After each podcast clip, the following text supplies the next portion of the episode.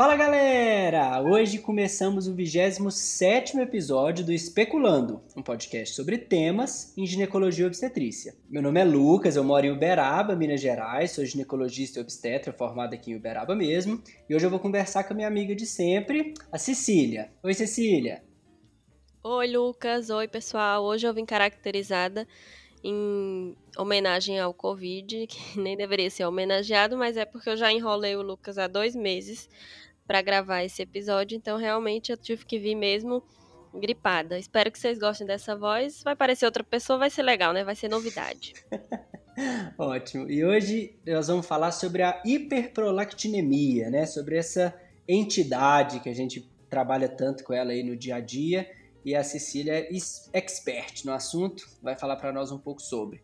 Cecília, vamos começar então. Vamos, vamos nivelar os ouvintes explicando o que, que é isso, o que, que é prolactina, que entidade é essa, para que, que serve de forma resumida e tudo mais.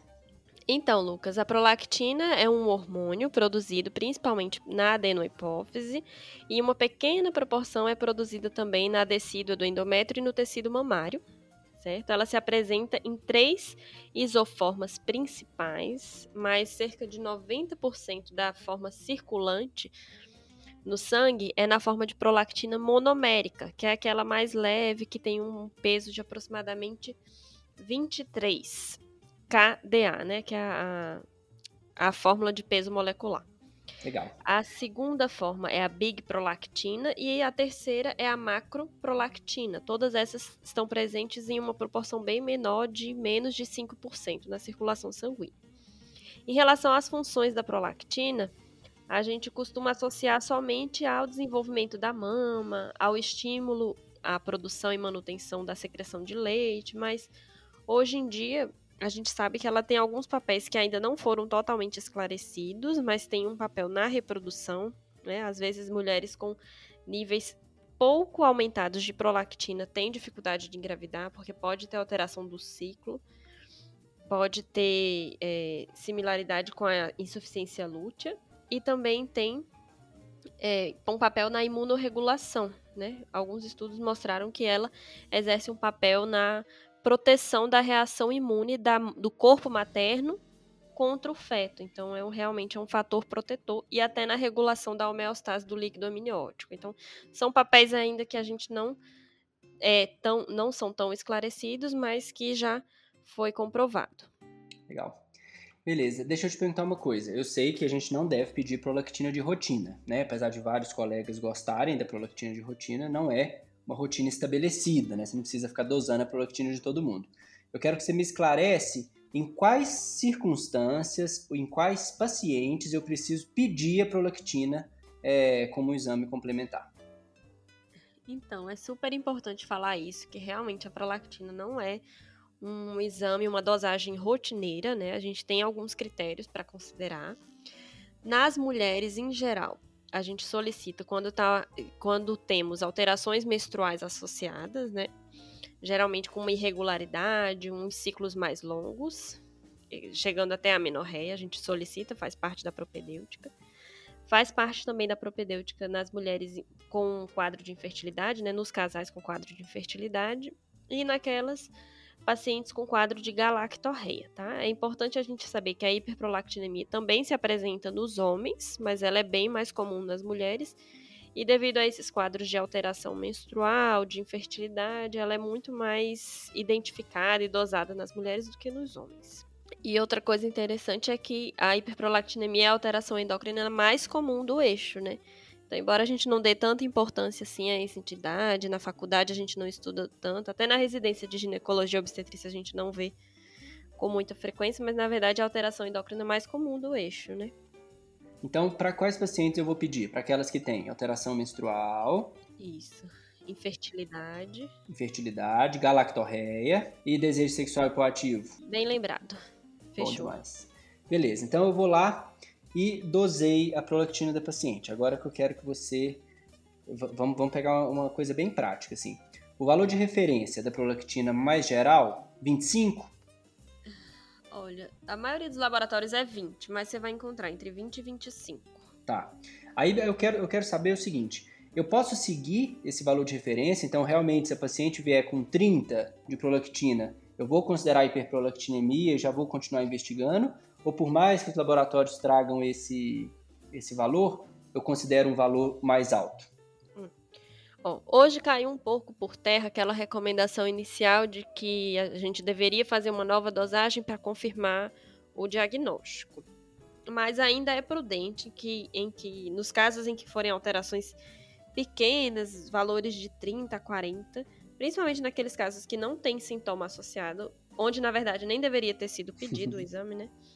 Em que fosse repetido para você não prosseguir com uma investigação desnecessária, certo? Porque algumas condições, por exemplo, exercício físico extenuante, uma estimulação vigorosa da mama, algumas condições dessas podem contribuir com alterações leves da prolactina. Então, é uma recomendação que a gente encontra no UpToDate, que tem no, no Sperof, de ser dosada novamente em alterações de até 40 nanogramas por ml.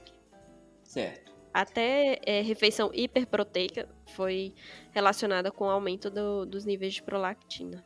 Joia. Então, a partir de quanto que eu vou realmente falar? Não é hiperprolactinemia mesmo, vamos para o próximo passo de investigação. Então, a partir de 40, a gente já prossegue. Ótimo. Então, beleza. Então, eu estou lá diante de uma paciente com qualquer uma dessas quatro, né? Não vou entrar em detalhes para cada uma. Acho que cabe um podcast para cada um desses, dessas é. causas, né? Então, beleza. Chegou lá uma paciente, vou exemplificar. Desejo sexual hipoativo. Pedi a prolactina dela, veio 55. Qual é o próximo passo de investigação? Bom, a gente fez o diagnóstico e a partir daí a gente vai procurar as causas, né? A gente vai tentar identificar qual é a etiologia que está determinando aquele aumento de prolactina. Principalmente, a gente tem que descartar causas fisiológicas, né? Que seriam basicamente gestação e lactação, né? Que são os períodos da vida da mulher em que a prolactina é mais requisitada com a função de desenvolvimento da mama, de produção de leite, manutenção dessa secreção. Descartando causa fisiológica, né, fazendo um beta-HCG, ou mesmo confirmando se a mulher faz uso de um método contraceptivo de modo eficaz, a gente vai passar a, a, investigar as condições farmacológicas, que são muito comuns, né? Depois das causas fisiológicas, são as mais frequentes. Principalmente o uso de antipsicóticos, antidepressivos, até antieméticos também, tá? Vou falar para vocês algumas medicações que tem que ficar na cabeça de vocês: a risperidona, o aldol, a clorpromazina. De antidepressivo, a gente encontra a clomipramina. De medicação gastrointestinal, gastrointestinal, né? O plasio, que é bastante usado, a domperidona também. O uso de opiáceos, né? Codeína, o uso de cocaína também pode estar associado. E em relação a antipertensivos, tem indícios de aumento de prolactina com o uso de metildopa e reserpina, que a gente não, não costuma utilizar, e verapamil, tá? Tudo isso foi identificado. Também o uso de contraceptivo com estradiol, no caso a maioria né, com etinil estradiol, pode desencadear aumentos, em geral, pequenos de, pro, de prolactina, tá? Pode estar associado com isso. Normalmente essas mulheres não vão ter queixas associadas, né? Porque o, o ciclo não vai estar verdadeiro, né? Vai estar com o uso do contraceptivo, não costuma não ter galactorré, então nesses casos, normalmente são elevações que não têm repercussão. Legal. Então, chegou lá minha paciente, ela tem 50, 60 de prolactina, não está grávida, não está amamentando e não usa nem o método anticoncepcional. Ela usa DIU de cobre, né? nem o método hormonal, faz conta. Então, beleza. Vamos continuar nossa, nossa propedêutica. Eu afastei as duas principais causas, né? Fisiológica e farmacológica, e uso de droga ilícita também, né? Da cocaína. Eu vou descartar algumas doenças sistêmicas que podem estar associadas, né? As mais comuns são o hipotireoidismo, que é uma patologia super frequente, a insuficiência renal, justamente por uma um clearance renal de prolactina é insuficiente, pode fazer essa prolactina sérica ficar mais aumentada, e a presença de cirrose. Descartando essas três principais patologias e descartando também lesões traumáticas ou irritativas da parede torácica. Por exemplo, uma mulher que está com uma crise de herpes zoster, que pega o dermátomo que circunda a mama, né, que, a, que compreende a mama. Então, essa lesão pode funcionar como se fosse o mesmo estímulo da sucção do bebê. E aí gera um estímulo sensorial aferente que vai estimular a hipófise a produzir prolactina. Então essa condição também simula uma sucção e pode levar a uma hiperprolactinemia. Então, essas são as. Pela história clínica, a gente consegue descartar isso, né? Gravidez, medicação, doença sistêmica e lesão da parede torácica. Bacana. E me fala uma coisa, aproveitar que a gente está falando disso, vamos supor que ela faz uso de domperidona. Ah, é mesmo, eu estou usando domperidona há um mês e tal. Aí, o que, que eu faço? Eu suspendo a domperidona e vou repetir essa prolactina depois de quanto tempo? É, pode repetir a partir de 2 a 4 dias. Então, em média, 3 dias você já pode repetir. É bastante rápido, certo? O uso da medicação aumenta a prolactina em poucas horas, tá? Em 4, 5 horas já aumenta. Mas a suspensão, ela requer alguns dias, que é isso, em média 2 a 4 dias, e aí você faz uma nova dosagem. Perfeito. Então, vamos lá. Vamos de novo. Voltando no caso, nós vamos fazendo ele sempre assim. Então, o paciente está lá com qualquer uma das quatro queixas, irregularidade menstrual, desejo sexual hipoativo, galactorreia ou infertilidade. Infertilidade, isso. Aí não não tá grávida, não tá não tá amamentando, não usa nenhum medicamento, creatinina normal, tireoide normal, ela dorme bem, tá tudo certo, não a parede da a pele dela tá sem nenhuma doença, tá tudo tranquilo. Vamos lá. Próximo passo. Aí, o que a gente mais quer descartar é lesão central, né? que o mais comum são os prolactinomas, tá? É a grande chave que é o que a gente precisa realmente de fazer o tratamento de modo adequado. Nesses casos, a gente não tem um ponto de corte definido a partir de 100, eu sempre tenho que pedir imagem. Não existe tanto assim. Na verdade, é acima de qualquer valor, principalmente quanto mais alto você mais preocupa, tá? Mas não tem um ponto de corte definido. Acima de qualquer valor, se você não identificou nenhuma causa dessa, desse históricozinho que a gente fez, se você não identificou nenhuma causa provável, então você vai pedir um exame de imagem para complementar e para descartar a lesão central, tá? Então descartou causa fisiológica, farmacológica e doença sistêmica, não encontrei nada disso é uma prolactina de 70, de 80. Não é tão alta assim, mas provavelmente é uma causa central, né? Então, é interessante que o tamanho dos tu, tumores produtores de prolactina, eles têm um, duas características principais, que são eficiência e proporcionalidade. O que, que é isso? Eficiência é o fato de que qualquer prolactinoma, independente do tamanho, sejam micro ou macroadenomas. Em relação a micro e macro, o ponto de corte é um centímetro. Menor do que um centímetro é micro, maior que um centímetro é macro. Tá? Então, qualquer adenoma desse secreta prolactina suficiente para ser superior aos limites da normalidade. Então, qualquer prolactinoma secreta mais do que 20, em geral, certo? E outra coisa é a proporcionalidade, que é, em geral, quanto maior o tumor, então, tumores do tipo macroadenomas, eles vão secretar mais do que os microadenomas. Então, maior o tumor, maior a produção de prolactina. E, em geral, uma referência que a gente tem assim é que os micro produzem valores inferiores a 200 nanograma por ml e os macroadenomas é, perfazem valores acima de 200 nanograma por ml. Tá? Então, quanto maior, realmente é maior a chance de ser um tumor e maior a chance de ser um tumor de tamanho maior. Certo. Mas existem situações que vão fugir a essa regra. E qual o, qual o exame de imagem que eu peço? Aí a ressonância de célula turca, ou túrcica, né? Pode falar das duas formas. A outra coisa que é importante, Lucas, se for massa tumoral, né? Você ainda não sabe se ela é secretora mesmo, às vezes não é. Porque às vezes não é, é um incidentaloma, né? Que é aquilo que a gente identifica, mas ele não secreta nada. E como é que isso pode aumentar o nível de prolactina se ele não secreta prolactina. Uma coisa que eu deveria ter falado lá no começo é sobre a regulação da prolactina, tá? Existem fatores que estimulam a secreção de prolactina, por exemplo, o estrogênio, tá? Vasocitocina também. E existem fatores que inibem a secreção de prolactina. E o maior controle é inibitório, que é exercido pela dopamina. Isso é super importante saber, porque é justamente esse mecanismo que faz com que os, as causas farmacológicas contribuem para o aumento de prolactina, porque geralmente agem nessa via da dopamina, vão inibir a dopamina e a inibina vai deixar de inibir a prolactina. Então aí sobe bastante. E como é que um tumor que não produz prolactina, ele vai desencadear uma hiperprolactinemia? Ele pode desencadear por um efeito de massa. Ele pode comprimir a haste hipofisária, que é justamente a região por, por onde a dopamina ela chega até alcance na hipófise. Ele comprime aquela região e aí diminui a chegada da dopamina sobre os lactotrófos, que são as células que produzem prolactina. Legal. Então é dessa forma que um tumor não secretor vai contribuir para o aumento de prolactina. Deu para? Sim.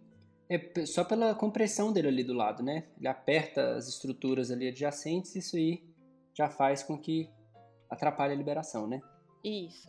E aí, beleza. É... Como que eu vou saber se o tumor é produtor ou se ele não é produtor? Então, se for uma massa, se você identificar uma massa, você vai fazer a dosagem de todos os outros hormônios hipofisários: FSH, LH, TSH, ACTH e o IGF-1, que é o representante do do eixo do hormônio do crescimento.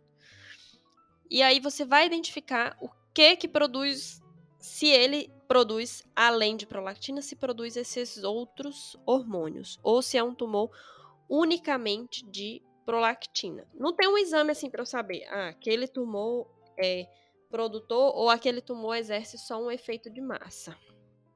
Isso aí você vai tentar identificar pela história clínica. Se produz muito, quanto maior a quantidade, eu vou acreditar, não, é realmente um prolactinoma. Se é uma, um tumor muito grande, que, em que eu esperava que fosse uma produção acima de 200, é um tumor de 1,5 centímetro, eu esperava que fosse 400 de prolactina, e aí, na verdade, não vem 400, vem 100. Aí eu penso, não, provavelmente ele não é um tumor secretor, porque a área dele é muito grande para essa produção provavelmente é um incidentaloma ou pseudoprolactinoma, que a gente pode chamar. É por essa relação de proporcionalidade que ele não vai se ater a isso. Eu vou dosar o FSH, LH, TSH, enfim, para fazer que relação desses, se eles vierem é, aumentar? É só para eu identificar se eles estão aumentados, se, tá, tô, se esse tumor produz todos esses hormônios, né? Porque vai prejudicar todos os eixos da paciente, né? Talvez eu vou, vá ter que tratar uma patologia da tireoide, uhum. entendeu? Pensando só no tamanho do tumor, o tamanho puro dele já indica é, cirurgia?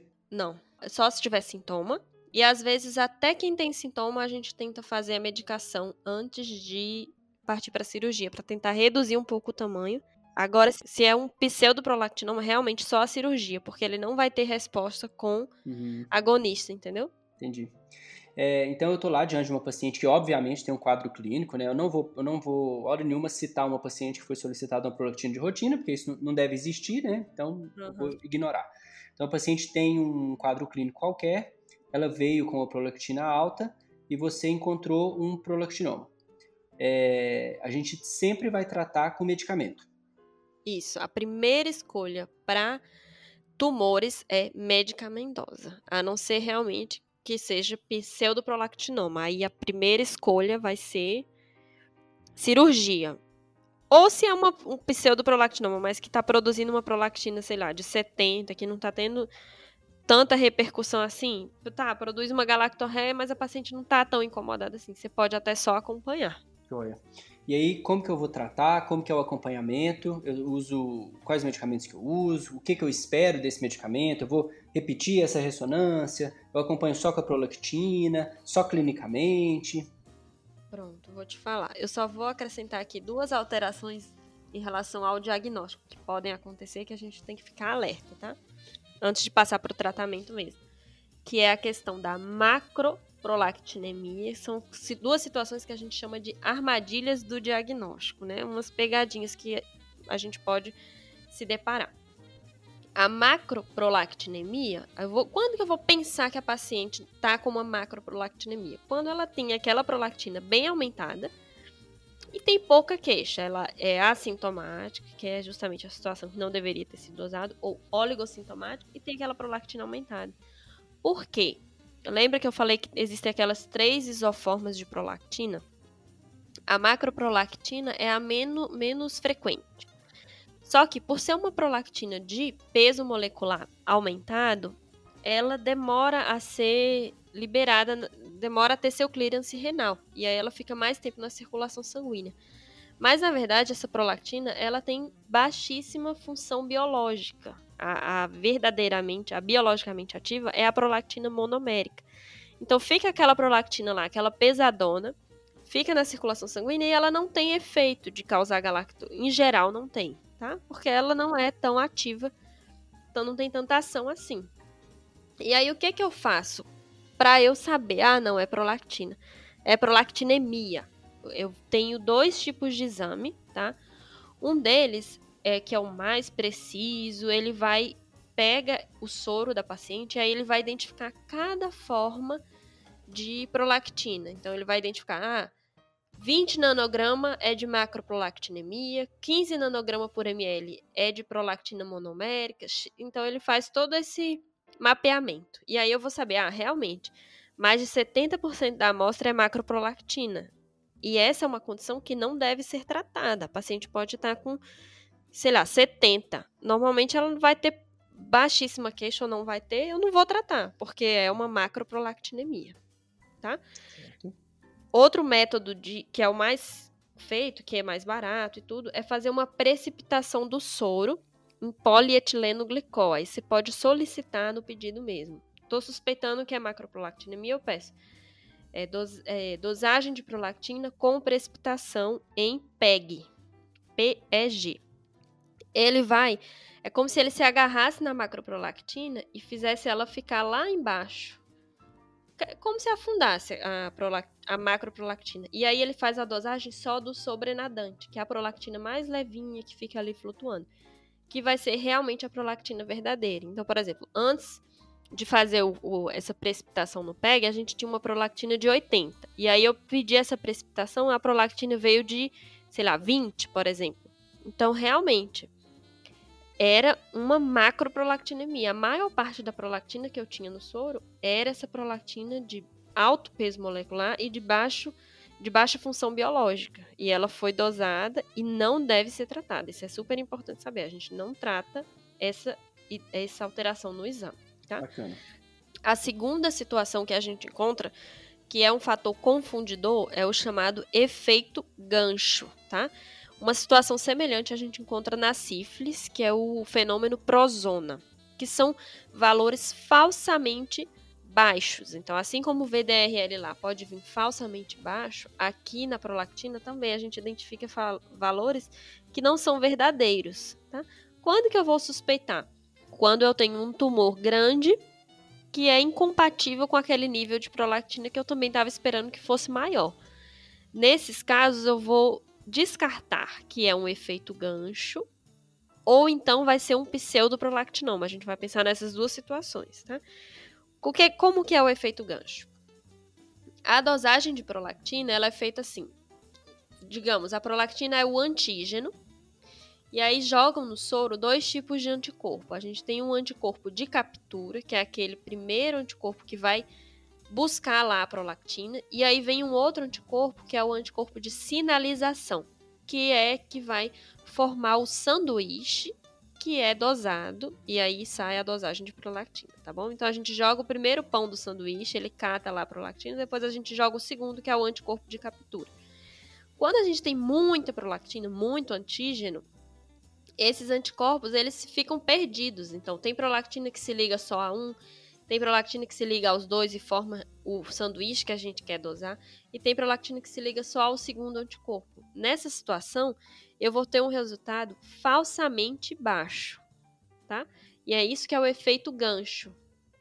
Aquela prolactina muito aumentada, ela vai saturar os anticorpos e vai dar valores abaixo do que eu estava esperando, tá?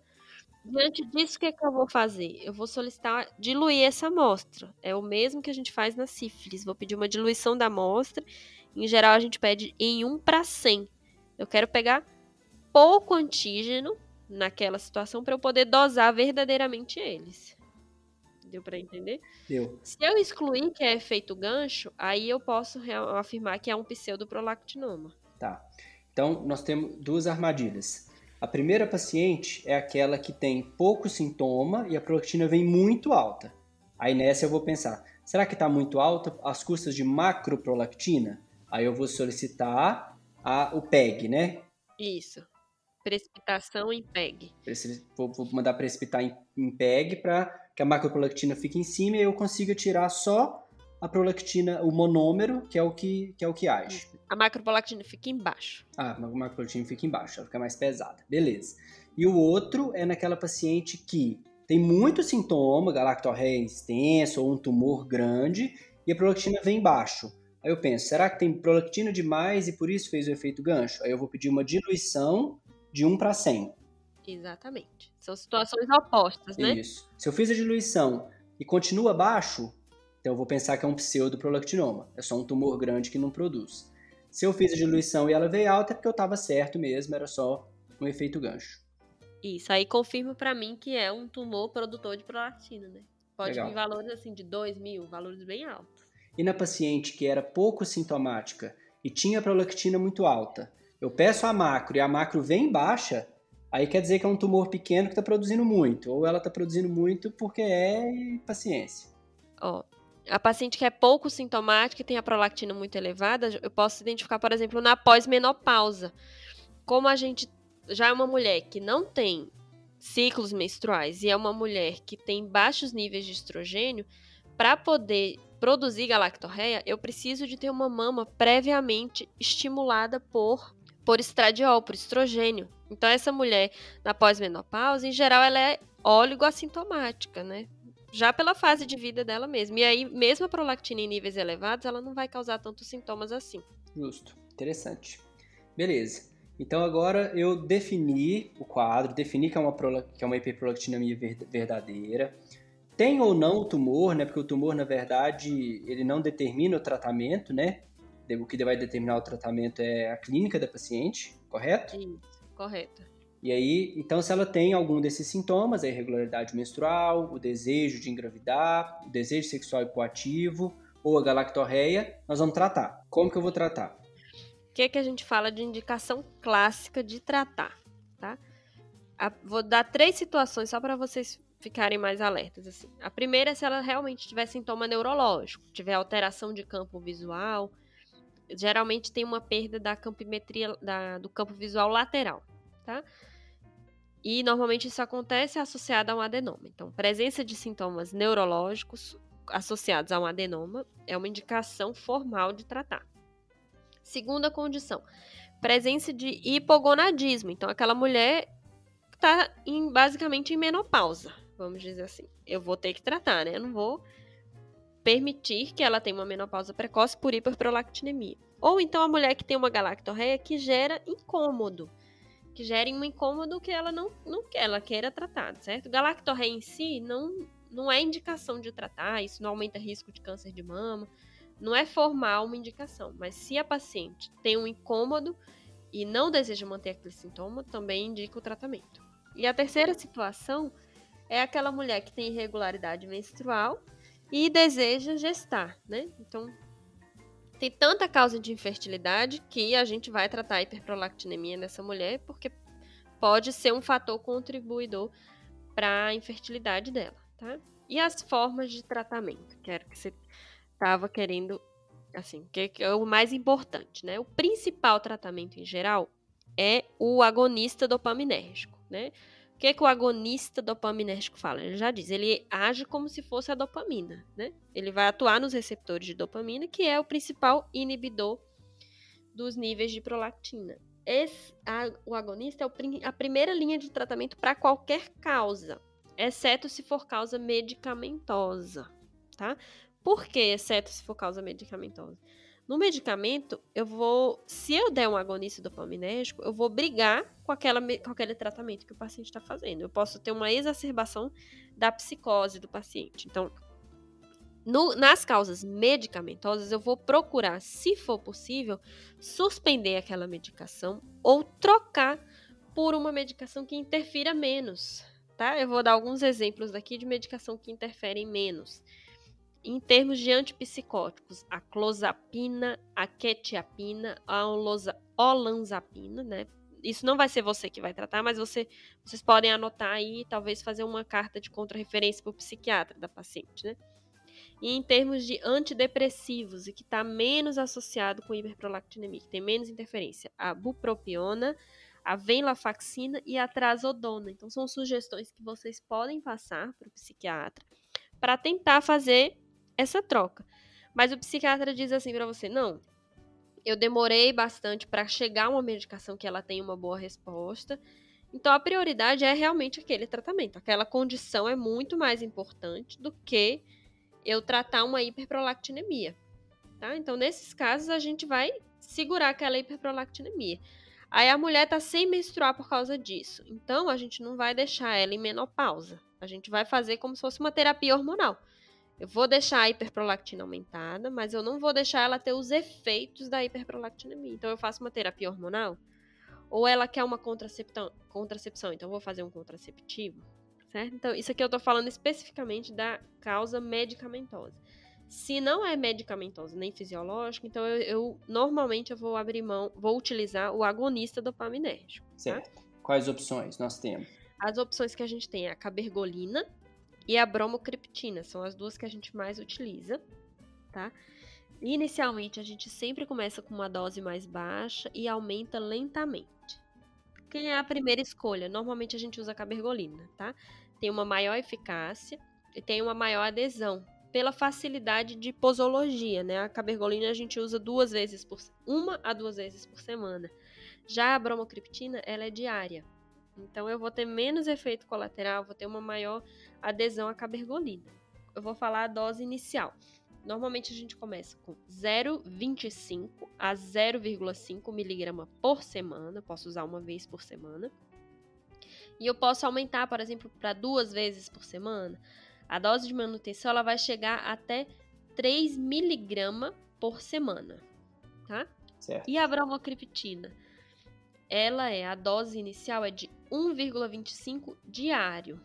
Pode chegar até 10 miligramas por dia, tá? Em duas ou três tomadas por dia. Então, realmente, assim, não tem dúvida. Começa com a cabergolina, né? Uma vez por semana 0,25 uma vez por semana, depois aí você vai dosando a prolactina, você faz a primeira dosagem com duas a quatro semanas, tá? Do uso do agonista.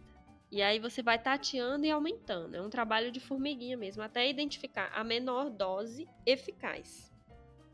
O que, que é interessante dos agonistas é que eles não só reduzem os níveis de prolactina, como eles também reduzem o tamanho do tumor, tá? Então por isso que mesmo micro ou macroadenomas, a gente tenta sempre fazer o agonista antes de pensar na cirurgia ou na radioterapia. Normalmente a gente passa para essas opções nos tumores refratários ao uso de agonistas ou nos pseudoprolactinomas, né? Que eles não vão ter resposta com as medicações agonistas. Legal. E como que, de quanto em quanto tempo que eu vou acompanhar o tumor? Vamos supor que ela tinha um macroadenoma de quanto em quanto tempo eu tenho que repetir a ressonância para ver se a minha terapia com o medicamento está dando resposta? Olha, a ressonância, o ideal é se for repetir uma vez por ano, tá? Não, não fazer intervalos menores do que um ano, mas isso é bem variável, assim, geralmente cada serviço vai ter uma rotina própria.